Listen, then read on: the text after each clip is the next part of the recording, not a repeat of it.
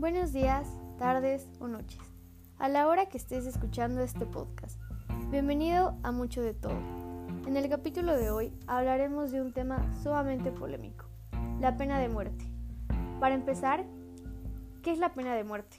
La pena de muerte es el castigo impuesto por la autoridad legítima, especialmente en un índole judicial, a quien ha cometido un delito.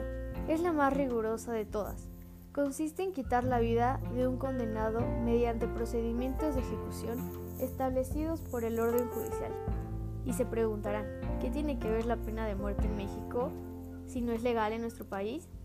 Bueno, como todos sabemos, en nuestro país no es una sanción permitida, pero me gustaría argumentar una serie de ideas que pudieran incorporarse a la ciencia jurídica en dirección a una posible restauración de la pena de muerte planteando los motivos por los cuales no puede y no debe ser restaurada, debido a que en la actualidad se ha debatido por la sociedad y el gobierno la posibilidad de restaurar la pena de muerte, por lo cual es un tema sumamente fundamental de tratar.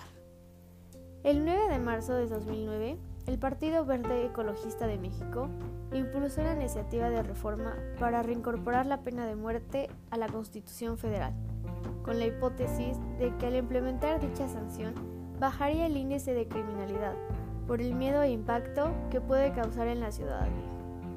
Esta posibilidad no es viable, primeramente porque México se opone por cuestiones de principios y por tratarse de un acto de naturaleza irreversible. Aunque la pena capital fue plasmada en la Constitución durante muchos años, afortunadamente solo fue aplicada en pocas ocasiones. Decimos afortunadamente porque hay que considerar la posibilidad de que haya un error judicial en los procedimientos. Los sistemas jurídicos son imperfectos, lo que implica la posibilidad de cometer un error. Si se ejecuta a una persona que posteriormente resulte ser inocente, estaríamos cometiendo un error irreversible. Además, cambiar el ordenamiento vigente de los procesos judiciales significaría una crisis en el sistema, debido a que el propósito de tener cerezos es justamente la reinserción social, proceso que México ha llevado a cabo.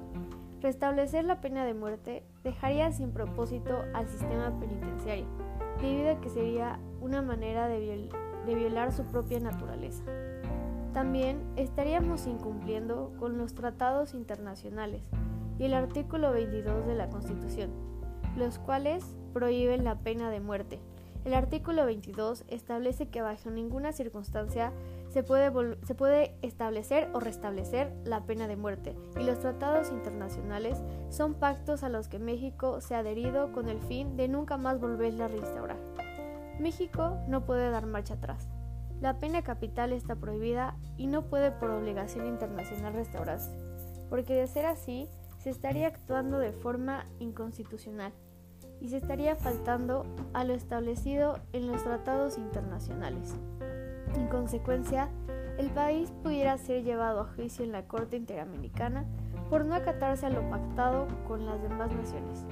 Por tales motivos, desde un punto personal, considero que la pena de muerte no trae consigo nada bueno, además de que no es una posibilidad viable en México.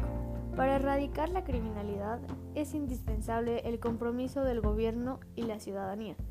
Es una tarea de todos hacer un, un, México más justo, por lo cual debemos trabajar en conjunto para hacer de nuestro país un lugar mejor.